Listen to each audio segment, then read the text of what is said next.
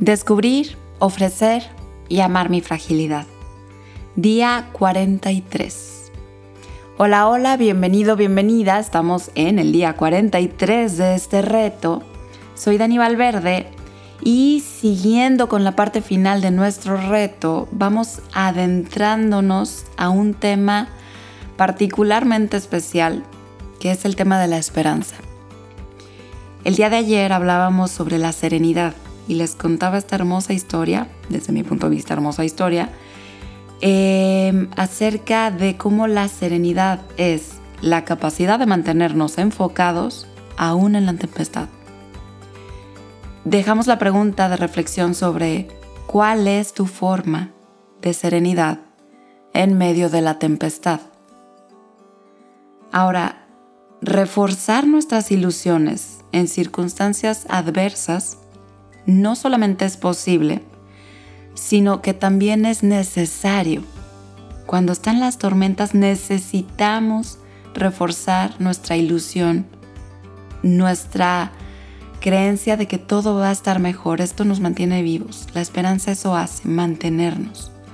Mantenernos atentos también eh, se relaciona con mantenernos optimistas y con ojos de esperanza. Pregunta importante, ¿cómo ser optimistas en medio de tempestades? ¿Qué piensas? Aquí podemos relacionar un poco algo que llega a suceder muchas veces, que es la famosa teoría autocumplidora. No sé si la habrás escuchado. Tiene que ver con cierta negatividad con la que ya vamos a hacer las cosas esperando previamente que salga mal, porque seguro va a salir mal. Entonces, es un poco como, no sé si eh, vas a conocer a un grupo de personas y en tu pensamiento interior dices, no, esto no va a salir bien, no, no, no voy a encajar. Llegas tienes esta perspectiva, te sientes fuera de lugar, tal, tal, tal, pasa el rato, eh, pensamientos negativos, te sientes mal, no encajas. Y se cumple esta teoría que tenías previamente. Es la teoría autocumplidora, ¿no? Confirmas aquello que temías. Como un poco la ley de la atracción, también la habrás escuchado por ahí es importante que pongas atención a qué estás esperando de las cosas que haces. ¿Cuál es tu actitud? ¿Cuál es tu esperanza hacia lo que estás haciendo? ¿Cuál es, ¿Dónde está tu confianza? Así es, esperanza tiene que ver con confiar y esperar.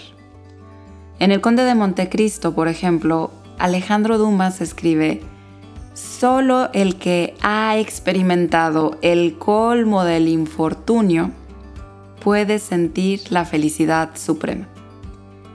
Toda sabiduría humana está resumida en dos palabras, confiar y esperar. A los que están relacionados con la historia del conde de Montecristo, bueno, le pasó de todo, pero finalmente vivió años encarcelado por un crimen el cual fue del cual él era completamente inocente. Y solo le quedó confiar y esperar. Esperar dentro de su infortunio, dentro de que podrían decir le tocó la mala suerte de tener esa situación. Pero es esto, ¿no? O sea, él encuentra la sabiduría en dos palabras, confiar y esperar. La esperanza tiene que ver con poder mirar hacia arriba, con poder voltear nuestra mirada y poder saber que hay un horizonte al cual podemos seguir. La esperanza nos llega a los que estamos vivos, a sabernos vivos. Em, un poco como se dice en la leyenda del Anillo del Rey, se alcanza a recomendar saber que todo es temporal, y no desde una percepción de, bueno, ya va a pasar esto y mejor me guardo y nunca salgo hasta que pase. Porque eso es dejar de vivir y la esperanza está completamente relacionada a vivir. Entonces no, se trata de aceptar lo que hay, pero volteando con una mirada a un horizonte donde va a volver a salir el sol. Es nuestra disposición, ¿no? O sea, la esperanza se vive en el aquí y el ahora. Es una excelente manera de centrarnos en el presente con ojos hacia un futuro, pero un futuro que vive y aprende. Y una de las mejores cosas que se puede hacer en esto es saber también agradecer. La disposición de aceptar nuestras tormentas y sentirnos vulnerables y agradecer. Te diría hoy, en esta recta final de este reto, ¿qué agradeces? ¿Qué agradeces el día de hoy? De tu reto, de tu día, de tu vida, de tu esperanza. ¿Qué agradeces? Que tengas excelente día.